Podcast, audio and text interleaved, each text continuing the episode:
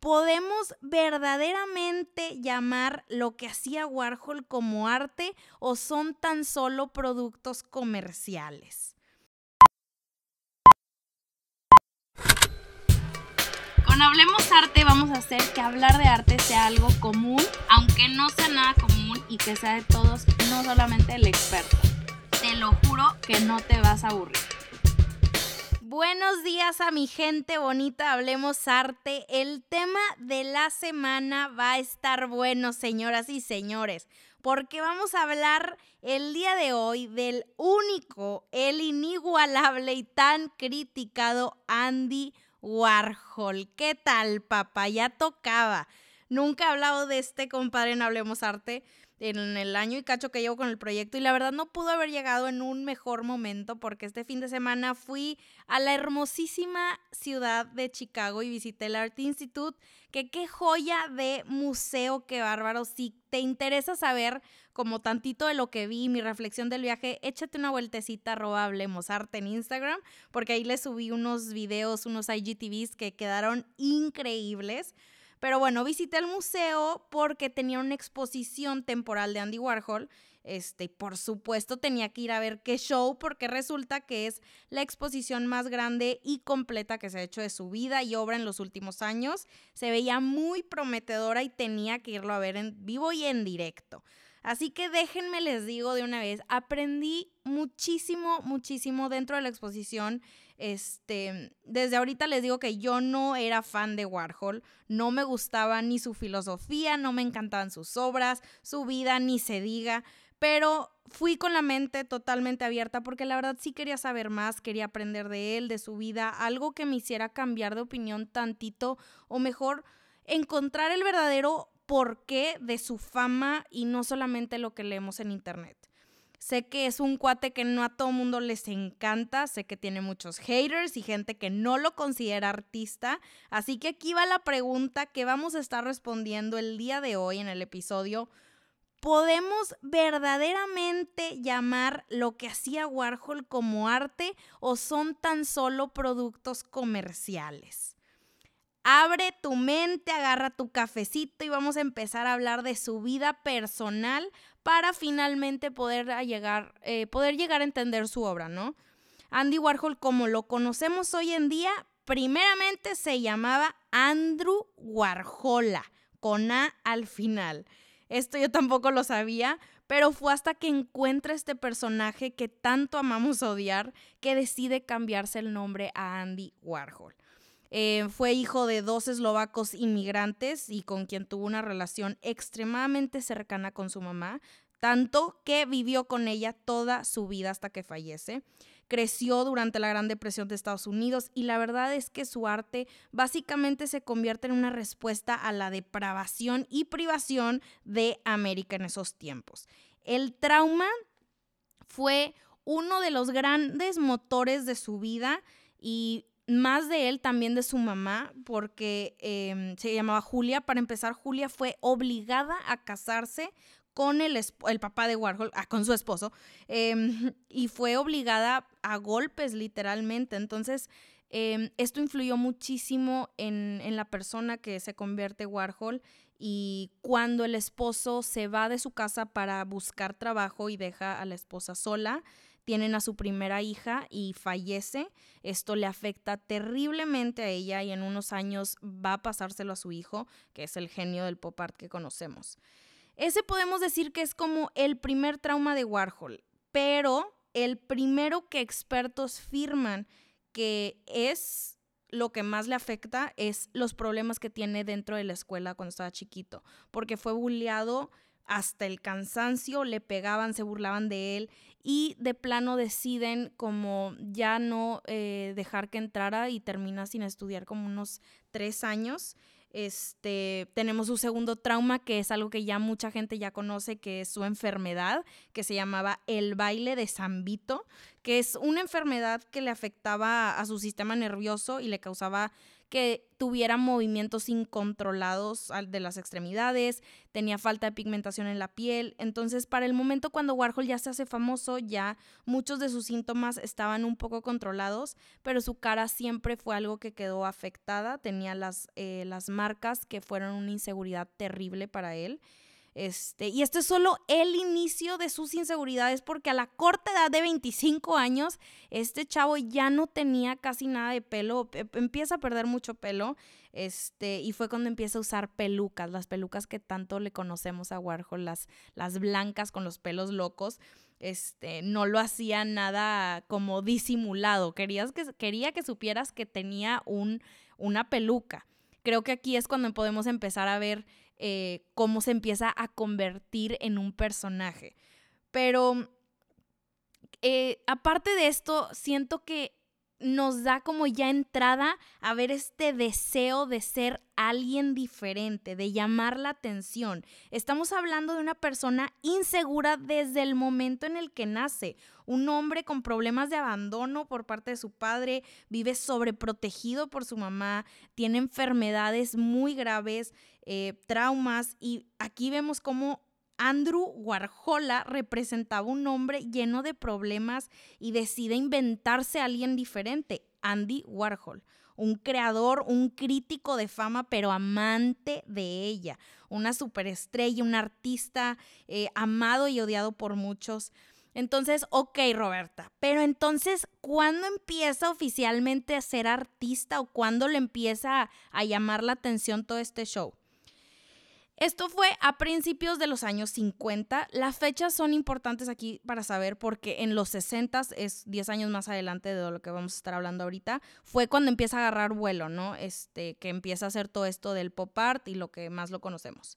Pero bueno, total, en los años 50 empieza a estudiar la carrera para convertirse en un ilustrador comercial, que básicamente es lo que hoy podemos llamar diseñador gráfico, y le va increíblemente bien, porque empieza a trabajar con Tiffany, Vogue, Glamour Magazine, Glamour así se dice, este, se convierte en uno de los diseñadores top, top de la ciudad y los mejores pagados. Y aquí es cuando Warhol dice, pero ¿sabes qué? Yo no quiero que me recuerden como un ilustrador de revistas, yo no quiero hacer zapatos, yo no quiero hacer estos dibujitos sin sentido, yo necesito más. Y acuérdense que ahorita en los años 50, o sea, donde nos estamos situando, es un momento en donde el expresionismo abstracto en Nueva York, en Estados Unidos, estaba en su mero, mero, mero auge, ¿no? El Andy ya tenía este pensamiento de, ok, está esto pasando en el mundo de arte, pero no me basta, yo quiero más. Empieza a conocer artistas, se relaciona con Jasper Jones, le compra una obra de él, eh, conoce a Roy Lichtenstein, que también es un eh, artista pop y es cuando empieza con estos eh, ideales de los productos de consumo. Nace oficialmente el pop art, algo que era completamente nuevo, fresco, lleno de superficialidad. Se obsesiona con este tema de las repeticiones y empieza a hacer cuadros de cráneos, los hace 36 veces, se obsesiona con Jack Clique, ya, uh, con Jack, ¿qué onda? Jacqueline Kennedy, este, la retrata más de 16 veces, Elvis, miles, en fin. Hasta que llegamos a lo que queríamos llegar, su primera exposición oficial cuando exhiben las latas de la sopa Campbell's, ¿no? Esto se hace en Los Ángeles, él ni siquiera va a la exposición, pero hace una de cada sabor que la marca tenía en ese momento, ¿no?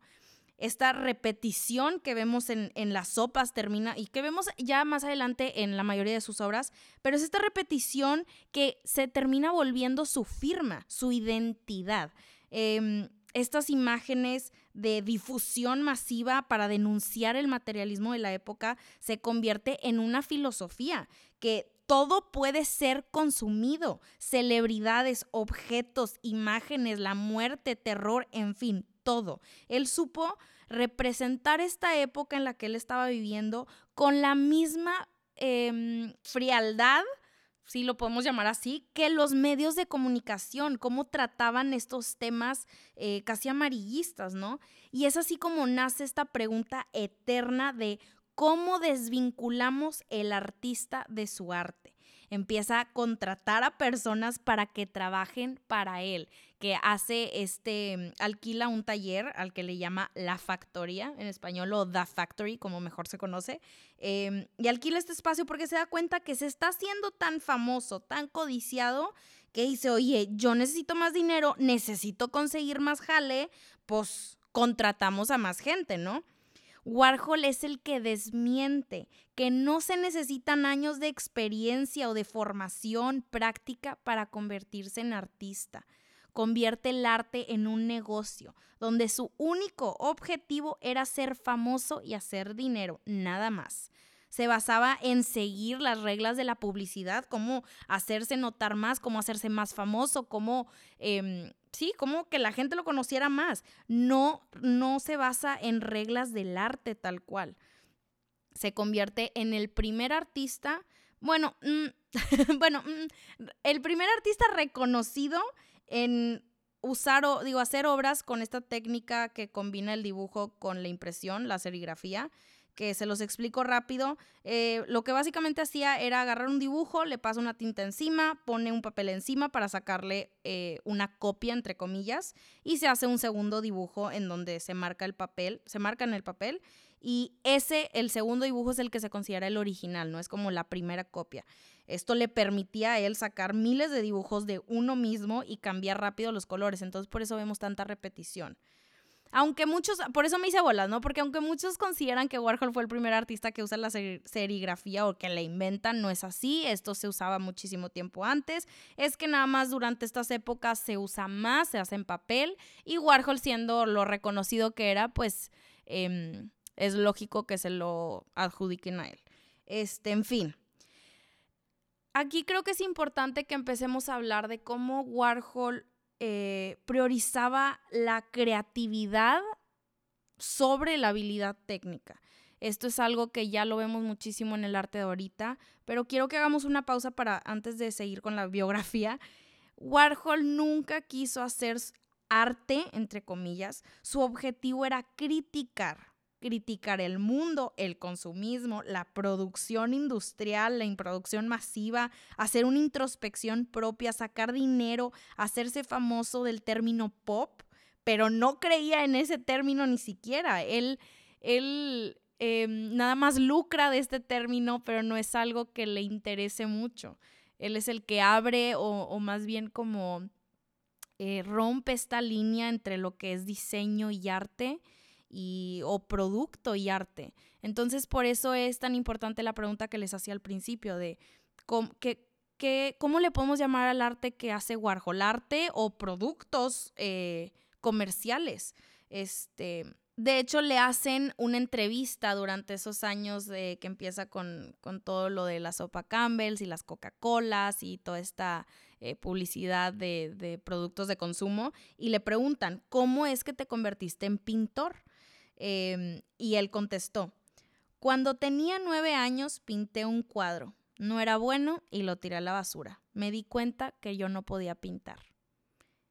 Se cierra la frase, eso fue lo único que contestó. Y ese tipo de respuestas son las que Warhol siempre daba. Respuestas que desviaban la conversación, desviaciones verbales que terminan siendo un vistazo como a la profundidad de su razonamiento, ¿no? Él, nunca te iba a contestar de que, ay, mira, fíjate, si él, déjame, te contesto tu pregunta directamente. Jamás Warhol era un personaje y como nunca quería eh, dar directamente lo que le estaban preguntando, ¿no? Entonces nace esta paradoja eh, de Andy de, ok, Warhol no fue pintor, aunque sí pintó muchos biógrafos o, críticos, los que estudian en su vida, su arte y todo, discuten muchas cosas sobre él, no están de acuerdo en ciertas cosas, eh, como la relación con su madre, su vida amorosa, la relación con sus empleados, eh, sexo, drogas, alcohol, etc. Pero en lo que sí coinciden es que Andy Warhol era una máscara de Andy Warhol. Otra vez regresando a lo mismo que les dije al principio.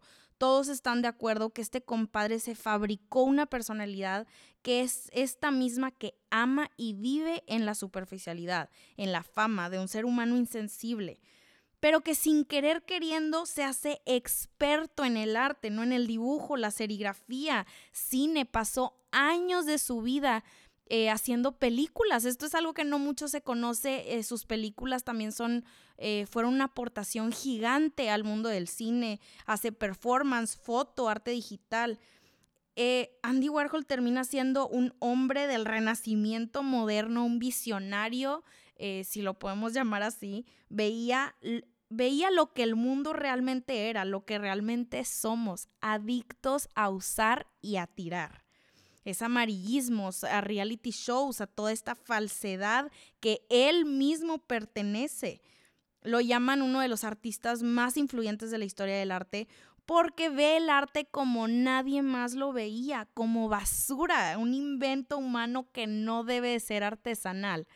No es una filosofía que comparto, no creo que deba ser así, pero em, bueno, antes de adelantarnos a la parte donde les doy mi opinión, quiero pasar al, último evento de esta biografía que les estoy platicando, que le cambió la vida y que cambia completamente el rumbo de sus obras. Es súper importante cuando hablamos de Andy Warhol, em, que es cuando una mujer le dispara en los años 60 tres veces y lo declaran muerto.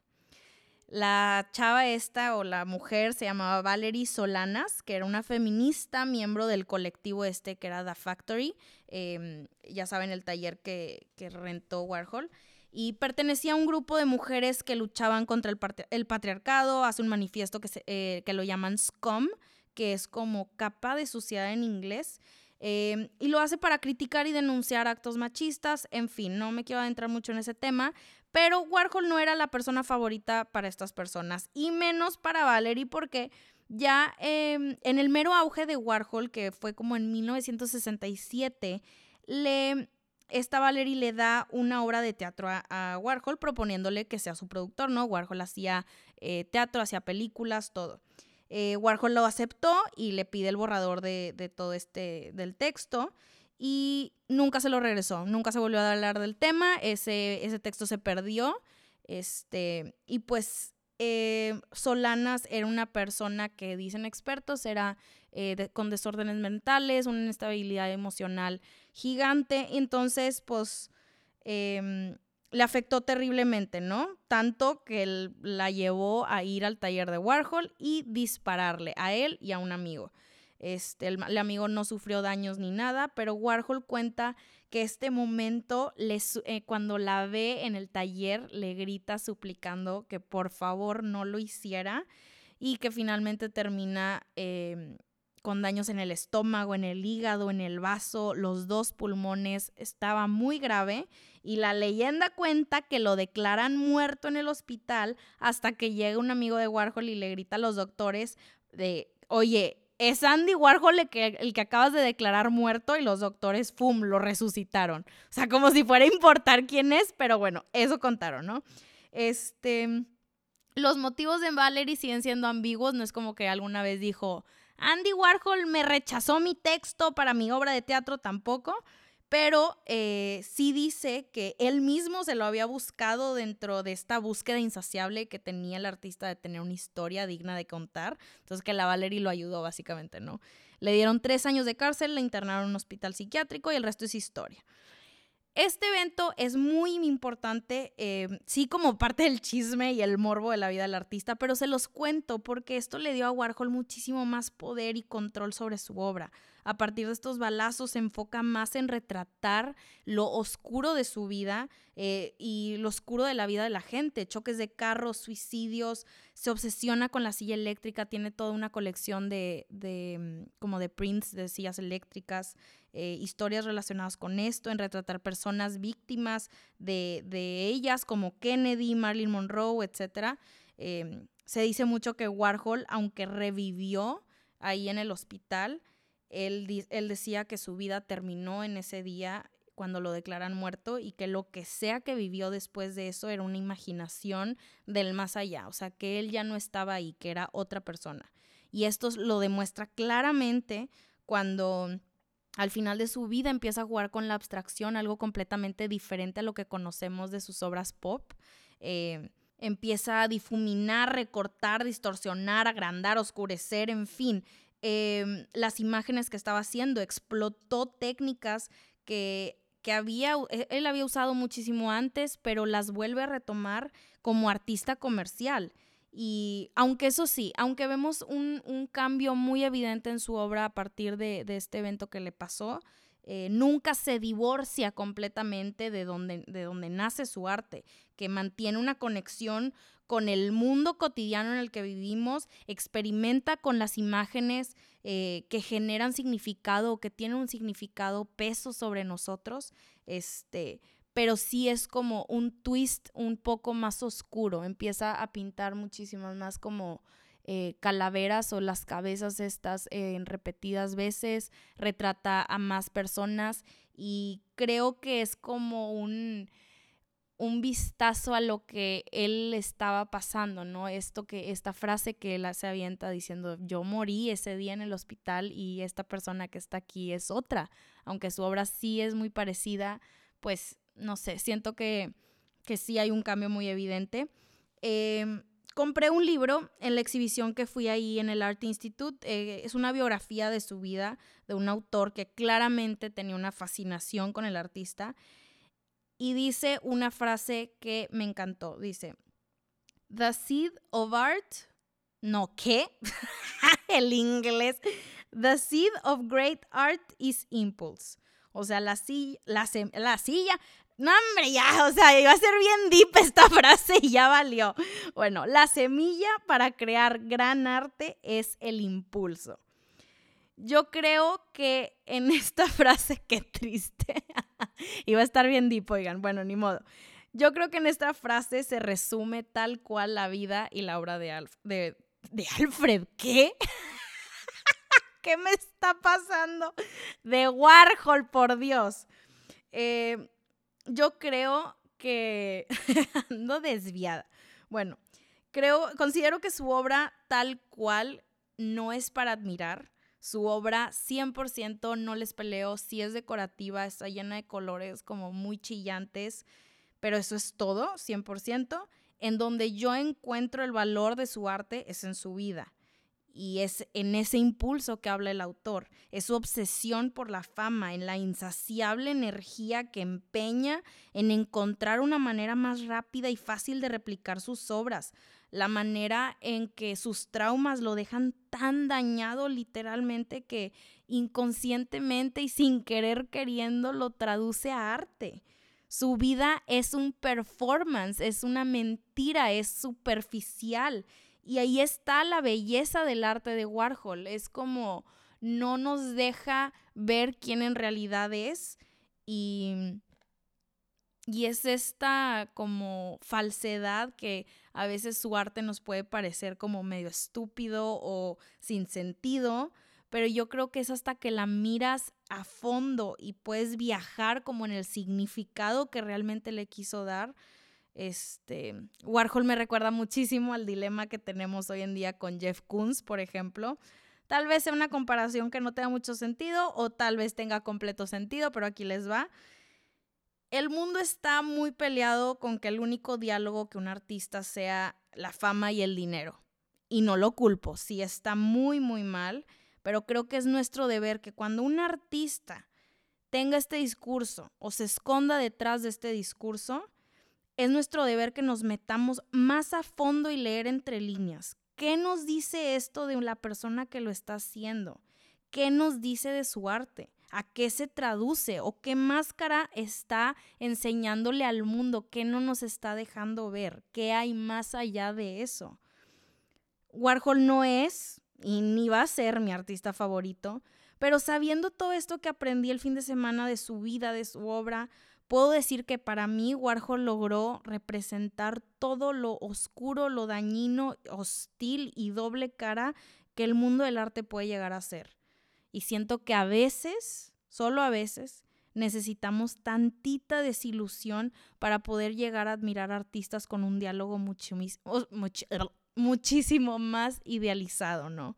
Este, aquí termino. Muchísimas gracias por llegar hasta aquí al final del episodio. Si te gustó, te relacionaste con algo, compártelo a un amigo, taguéame en tus historias para darle repost ve a platicarme qué te pareció. Es un tema que me, que me ha gustado muchísimo hablarlo. Este, y pues bueno, ya sabes que como siempre, hablemos arte la próxima semana. ¡Tarán!